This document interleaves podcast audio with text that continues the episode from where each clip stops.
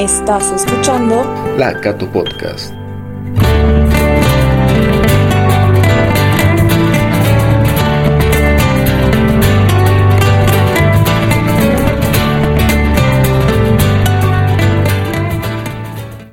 Bienvenidos a un nuevo episodio de la Cato Podcast. Y no solo un nuevo episodio, sino también una nueva temporada. En la primera temporada nos hemos enfocado en los directores de carrera para que ellos nos cuenten de qué trata cada carrera de la oferta de la universidad. Esta nueva temporada me emociona mucho porque nos vamos a concentrar en nada más y nada menos que los estudiantes. Es por eso que hoy tengo dos invitadas, las dos muy admirables, que destacan en un ámbito que va más allá de la universidad son parte de la lista de los estudiantes top, una destacando en la música y otra destacando en el deporte. Nuestra primera invitada es Fernanda Villarreal. Fer, bienvenida y gracias por tu tiempo. ¿Cómo estás? Hola Nati, muchas gracias por la invitación. Yo muy bien, muy feliz de poder charlar con ustedes y compartir un poquito de lo que soy y de lo que es la música. Súper, muchas gracias. Quizás te puedes presentar, decirnos qué estudias, en qué semestre estás, para que te conozcamos un poquito más. Claro, yo soy Fernanda Villarroel, tengo 22 años, estoy en la carrera de Derecho, estoy en mi octavo semestre y a punto de salir de la universidad. Eh, y aparte del derecho, de estudiar, mi gran pasión es la música. Yo canto y toco guitarra, he sacado un EP este año y planeo seguir trabajando en la música. Es algo que me apasiona mucho y que viene siendo lo mismo, ¿no? Que mi carrera. Ok, yo creo que muchos de los que nos escuchan ya te han escuchado, ya saben quién eres, porque, wow, realmente vemos que te está yendo muy bien y te felicito por eso. ¿Nos podrías contar cómo es que empezaste con la música? ¿Desde cuándo te dedicas a esto? Claro, eh, yo empiezo a tocar guitarra y a cantar desde mis 13 años, pero nunca me atreví o nunca tuve como que la idea de compartirlo con el mundo. En 2019 fue la primera vez que escribí una canción, igual solamente para personas específicas, no la escucharon, no la escuchó mucha gente. Y cuando empezó la pandemia en el 2020, me dediqué a escribir, me metí de fondo a escribir. Creo que viene siendo la única forma en la que yo puedo expresar mis sentimientos últimamente. Y me llenó de tal forma que seguí haciéndolo. Y creo que cuando algo te llena, cuando algo es para ti importante, lo más lindo que puedes hacer es compartirlo con las personas. Así que empecé el 2020 a grabarlo y en marzo, el 8 de marzo, se lanzó oficialmente mi primer EP. He estado participando en el concurso de cantautores de sonidos de acá. He salido en quinto lugar y sigo trabajando en la música, sigo dedicándome a la música, que es lo que más amo hacer. Y creo que ese es un resumen de mi carrera hasta ahora. Súper, qué interesante. Y justamente te iba a preguntar sobre la pandemia, porque a muchos nos ha puesto en pausa quizás o nos ha desmotivado, pero vos en realidad lo has aprovechado y te felicito por eso. Y bueno, algo que creo que todos queremos saber como estudiantes de la universidad, ya que este episodio trata de la vida más allá de la universidad, con tu carrera sabemos que no es nada fácil, ¿no? Ya estás por salir. ¿Cómo manejas los tiempos para poder cumplir con, en el aspecto académico con la universidad y también poder dedicarle suficiente tiempo a, la música. Eh, ya, es que para mí no hay algo que vaya primero, creo que la música y mi carrera van de la mano y creo que es importante dedicarle el mismo tiempo y empeño a ambos. Creo que no hay una más fácil que otra. la música no es más fácil que el derecho y el derecho no es más fácil que la música para mí, porque ambas son mis pasiones y ambas las hago con mucho con mucho cariño, con mucho respeto también. Entonces no me gusta fallar, ya sea en el ámbito académico como en el ámbito musical. Es por eso que me gusta mucho dividir mis tiempos y eh, darle a cada ámbito lo que necesita, ¿no? Porque no es lo mismo tener que estudiar tres horas que componer una canción en cuatro, digamos. Entonces, me gusta equilibrarlo, trato de hacerlo, si bien a veces se me va de las manos, pero es algo que uno tiene que aprender con el tiempo, ¿no? Y a darle la prioridad a lo que necesita. Sí, sí, es verdad. Ambas tienen su grado de complejidad, pero ambas también te seguro las desempeñas con mucha pasión. Y bueno, a futuro, ¿cómo ves tu carrera, tanto profesional de derecho como tu carrera musical? ¿Qué, ¿Qué planes tienes? ¿Qué expectativas? ¿Qué proyectos? No sé si nos podrías contar algo. Bueno, en lo personal creo que al principio empecé la música como un hobby, como algo que sería complementario a mi carrera, pero en realidad últimamente me he dado cuenta de que es algo que quiero hacer a tiempo completo también. Si bien no, no voy a dejar mi carrera, no voy a dejarla de lado, es algo que también me apasiona mucho. Creo que me gustaría poder encontrar un equilibrio en, en ambas para poder vivir haciendo ambas, porque ambas me gustan. Entonces, mis proyectos son poder eh, terminar mi carrera, seguir con los proyectos en los que ahora ando, con la música, poder terminarlos, lanzarlos, compartirlos con el mundo y todo de la mano de mi carrera, ¿no? También terminarla, salir, empezar a trabajar. Creo que uno puede encontrar un equilibrio si ambas cosas la llenan, ¿no? Si una de las dos no me llenara, no lo estaría haciendo. Así que ese es mi plan por ahora. Muy bien, gracias. Y bueno, por último, quisiera preguntarte, ¿cómo encuentras tú la pasión, la inspiración, la motivación para, para componer y también para encontrar estos tiempos de equilibrio entre la universidad y la música que, bueno, implica mucha dedicación? Claro, bueno, la verdad es que creo que uno nunca revela las fuentes de inspiración de las que ha sacado, ¿no? O sea, porque es muy personal, creo, pero mi música se trata de transmitir, o sea, yo nunca voy a escribir sobre algo que yo no he sentido. Es por eso que las canciones que has escrito las he escrito en, en momentos de mi vida bastante exactos. Y son todo eso, ¿no? Son mi familia, mis amigos, mi felicidad, mi dolor, mi, corazón, mis corazones rotos, mis mejores amores. O sea, todo eso es lo que carga mi música, son pequeñas partes de mí que al final forman un todo y de las cuales nunca me desprendería. Entonces, para mí la música es eso, para mí mi música se trata de transmitir lo que yo estoy sintiendo y si las personas pueden identificarse, pues yo feliz de la vida. Entonces, yo saco de mi vivencia la, mi inspiración de, de todo eso. Y creo que eso me ayuda mucho también a equilibrar lo académico con la música porque es mi forma de escape, ¿no? Entonces, cuando ya no puedo sentir tanto, me voy a la música y me desahogo para poder seguir con, con mis responsabilidades. Qué lindo escucharte hablar así, con tanta pasión, que realmente se nota que son cosas que te gustan mucho. Gracias por compartir un poquito de tu vida, un poquito de, de tu talento igual. Eh, no sé, quizás quisieras decirnos si es que pronto vas a tener alguna presentación para, para que podamos verte, podamos apoyarte, o también si quisieras decirnos cómo estás en las redes sociales para que los que estén escuchando puedan buscar. Muchas gracias, Nati. Eh, gracias por el espacio también, por dejarme compartir un poquito de lo que soy. Bueno, próximamente, bueno, estamos cerrando algunas presentaciones que voy a estar publicando en mis redes cuando ya sea algo más estable. Mm, estoy como Fer 8 en Instagram. Me pueden encontrar como Fer en todas sus redes. En TikTok como yo soy Fercha también. Eh, Fer Villarreal, 8, donde quieran. En Spotify como Fer Mi EP se llama Semblanza. Y nada, espero que puedan disfrutarlo y que les guste. Muchas gracias, Fer. Esperemos que sigas creciendo mucho en, en, el ámbito profesional y en el ámbito musical. Sabemos que van a llegar cosas muy buenas para ti. Y pues nuevamente gracias. Gracias a ti, Nati. Gracias a todos y nos vemos pronto. Bien, damos paso a nuestra segunda invitada. Ella es Laura Carballo. Y Lau, ¿cómo estás? Gracias por tu tiempo, gracias por estar aquí. Hola Nati, muchas gracias. Un saludo a todos los que están escuchando. Muchas gracias. Cuéntanos un poco sobre ti, Lau qué estudias, en qué semestre estás, para que te podamos conocer mejor. Eh, bueno, yo estoy estudiando la carrera de psicología, voy en el cuarto semestre y bueno, eh, como Nati dijo, soy deportista y hago atletismo, específicamente las pruebas de velocidad. Bien, qué lindo. Sí, justo en la lista de los estudiantes top, Laura destaca porque no sé si fuiste o vas a ir a representar a, a Bolivia en China, ¿verdad? ¿Nos podrías contar un poco sobre esto? Sí, claro, fui, representé en China a Bolivia el 2016 y el 2017.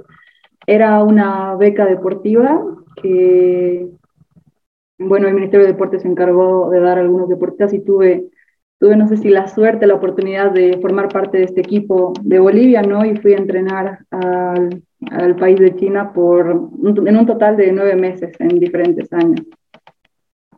Wow, nueve meses, qué increíble. A ver, nos estarás contando un poquito de tu experiencia, pero primero a mí me gustaría saber cómo es que empiezas, desde cuándo es que te dedicas a esto. Claro. Eh, bueno, mi mamá era atleta y bueno, mi papá igual ha sido deportista, entonces siempre tuve como que el incentivo de mis papás para hacer deporte. Y bueno, inicialmente mi mamá me llevó al estadio, ¿no? Ya que era, ella era atleta. Y bueno, esto fue más o menos a mis 8, 10 años tal vez, pero era más una distracción, ¿no? Para que haga deporte, o sea, me distraiga, no era algo totalmente serio. Lo empecé a tomar en serio y a plantearme metas desde mis 13 años.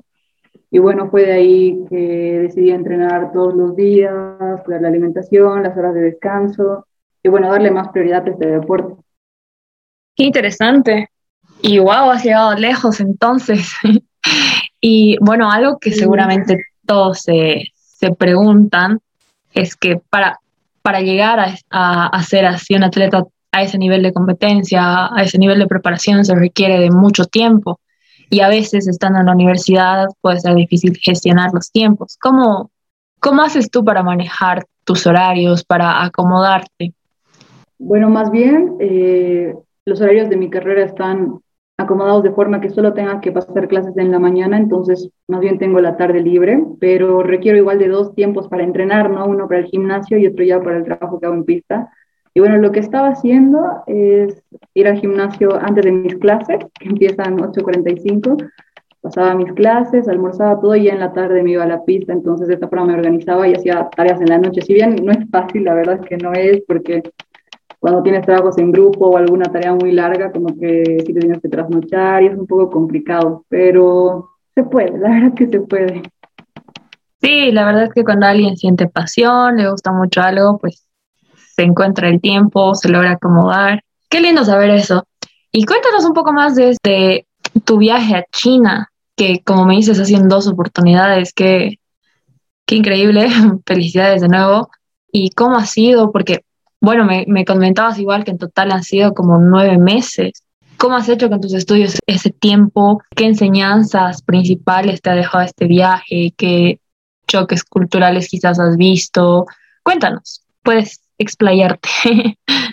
Gracias. Bueno, el primer año que, que fui yo tenía 14 años, entonces la verdad que ha sido en gran parte gracias a mi mamá que ha dejado que viaje porque bueno, no, no todas las mamás estarían de acuerdo con mandar a su hija de 14 años a otro continente, ¿no? Y peor a China.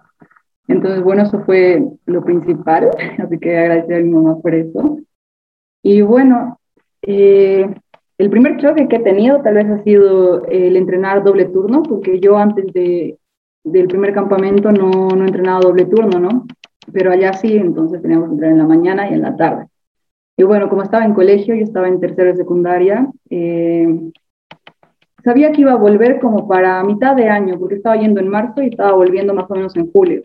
Entonces, como iba a volver, sabía que podía recuperar la nota. Y eh, más bien siempre he sido buen estudiante, entonces como que los profesores, el director de mi colegio ya me conocían, me, me dieron el permiso, incluso, o sea, el ministerio sacó una ley o algo así de que los deportistas que están yendo a China tenían que tener sí o sí consideración por parte de las universidades, colegios o donde se encontraran. Entonces eso era algo que bastante me ayudó. Eh, bueno, eso del primer año, ¿no? Eh, luego otro choque es la comida.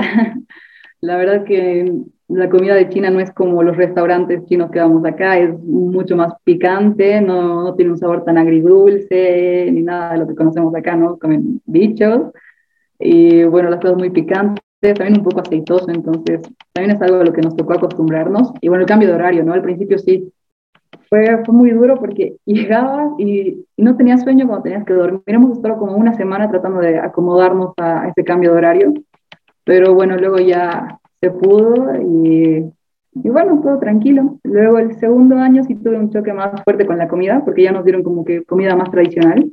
Entonces, sí me costó bastante, la verdad que, bueno, a todos en realidad nos costó bastante acomodarnos ese tipo de comida. Eh, bueno, ese año tuve que adelantar eh, un montón de tareas, exámenes, porque bueno, estaba en el cuarto de secundaria y bueno, esa era la condición, ¿no? Que tenía que adelantar exámenes, trabajos para que pueda darme permiso del colegio y eso es lo que hice, ¿no? Si bien tuve algunos, algunos inconvenientes también porque querían mandarme exámenes allá, yo no pasaba clases, no pasaba clases virtuales ni entregaba tareas ni nada, únicamente me dedicaba a entrenar. Pero bueno, la verdad que ha sido y hasta ahora es la mejor experiencia que he tenido en mi vida, me enseñó muchas cosas, me ha ayudado a madurar un montón porque bueno, yo fui de 14 y 16 años, entonces la verdad que cambió mucho el pensamiento que yo tenía de la vida, sobre lo que quería estudiar, sobre lo que tenía importancia para mí, eh, aprender a, valorar el tiempo con mi familia porque él se extraña, la verdad que es muy, muy difícil, ¿no? Más que todo mi familia. Pero bueno, eso, eso todo lo que podría rescatar. Ok. Me, me llama mucho la atención lo que dices de la comida. Suelen, no sé, la, la, gente piensa que aquí comemos picante, pero no sabía que allá era, era más y que no es como los restaurantes de acá. Pero sin duda es una gran experiencia. De, totalmente debe ser una de las mejores cosas que has vivido, que has experimentado, pero se ve que aún queda mucho camino, ¿no? En esta tu carrera de, atletismo, entonces seguramente vas a poder vivir otras cosas así. Y me quedo con lo último que dijiste, que estos viajes te han ayudado a, a, madurar, te han cambiado la forma de ver las cosas y mencionaste algo sobre lo que querías estudiar, sobre, te hizo ver quizás o decidir. No sé si nos puedes explicar cómo fue que, que a partir de eso pensaste en, en la carrera. Claro, bueno, yo inicialmente ya tenía claro que yo quería estudiar astronomía que quería irme del país para estudiar astronomía, entonces era muy aplicada en esto de lo que es física, matemática, la verdad que física era mi materia favorita. Pero después del primer año que me fui, ya como que le perdí el ritmo en el colegio. Al volver, no me costó mucho recuperar, pero ya había perdido varios, o sea, varios temas de avance, ¿no? Y al año siguiente lo mismo, había perdido un montón de temas que habían avanzado y yo llegué y y si bien no me costó aprender los que tenía, ya no entendía mucho porque había perdido muchos temas, entonces como que esto de la astronomía ya se fue viendo un poco más alejado para mí, porque también me di cuenta que yo quería seguir haciendo atletismo, entonces tal vez con una carrera como astronomía no, no iba a poder seguir. Y bueno, me cambié de colegio al, al volver de, de, China y es ahí donde me di cuenta que en realidad no quería nada que ver con las ingenierías. Eh, tuve muchos cambios, eso me hicieron reflexionar acerca de mi vida, de, si realmente podría hacer algún cambio en el mundo, aunque sea pequeño. Entonces, no sé, me pareció que psicología abordaba muchos temas que realmente me interesan.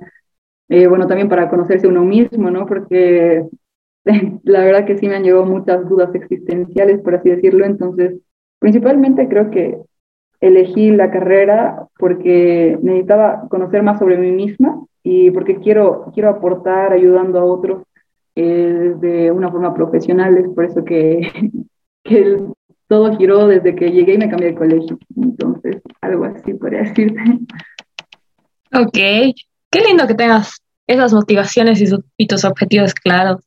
Y otra cosa, bueno, se habla mucho y creo que en las Olimpiadas que, que fueron recién vimos que realmente es fundamental la salud mental en los, en los deportistas, ¿no? Que muchas veces al enfrentarse a competencias así tan grandes, pueden, no sé, estar bajo presión, estar estresados y pienso que con tu carrera quizás has aprendido cosas que te sirven para el atletismo y seguramente en el atletismo también has, has visto, pensado en cosas que las vas analizando con tu carrera de psicología, ¿no? Yo pienso que son, que se pueden complementar bastante bien. Sí, sí, es totalmente cierto. La verdad que el 2018 justo cuando había vuelto, porque yo volví el 2017, tuve una lesión por tanto estrés de una competencia, ya porque competíamos cada fin de semana y el estrés de mi cuerpo más, más todo no, no dio más y pues tuve una lesión bastante fuerte y, bueno, en ese momento no tenía todas las herramientas que tengo ahora como para haber superado de la mejor forma esa lesión, me costó recuperarme un año y medio. Y bueno, luego llegó el COVID, ¿no? Entonces tampoco pudimos competir mucho y este año como que recién estoy retomando todo esto, pero sí ha sido bastante complicado. Yo creo que mi carrera me ayudó un montón, la verdad que un montón a poder no ser tan impulsiva con algunas decisiones, a tener paciencia, a, a conocer más qué, qué situaciones me, me, molestan, me ponen mal. Entonces, la verdad que, que he aprendido bastante de mi carrera, es cierto, se complementan bastante y es súper importante esto de la salud mental y bueno, no, no se le da mucha importancia, pero creo que ahora la gente está empezando a ser consciente de eso. Sí, creo que poco a poco sí, sí se habla más del tema. Y bueno, por eso también estos espacios son súper lindos, súper interesantes y súper productivos para escuchar desde la experiencia de los mismos estudiantes de la universidad. De nuevo, gracias por tu tiempo y gracias por contarnos un poquito de ti. Nuevamente, felicidades. felicidades por, por tus logros. Seguramente vas a tener muchos más. Y pues puedo decir a nombre de la Cato Podcast y de nuestra universidad que realmente es un orgullo tener estudiantes así en la universidad y poder compartir estos espacios con ellos. Entonces, bueno, no sé si quisieras decir algo más antes de, concluir. Sí, primeramente muchas gracias por las felicitaciones y por el espacio, la verdad que me gustado mucho esto y, y hablar sobre la experiencia que he tenido, no poder compartirla, la verdad estoy muy agradecida. Y pues eso. Gracias, gracias, Lau. Bueno, entonces me despido. Muchas gracias de nuevo por estar en este espacio y muchas gracias a los que nos estén escuchando. Espero que hayan disfrutado el episodio de hoy y estén atentos para ver lo que se viene, que se vienen episodios muy interesantes hablando de diferentes temas de la universidad, con más estudiantes top como son Laura y Fernanda, que las tuvimos el día de hoy. Eso es todo por hoy. Gracias.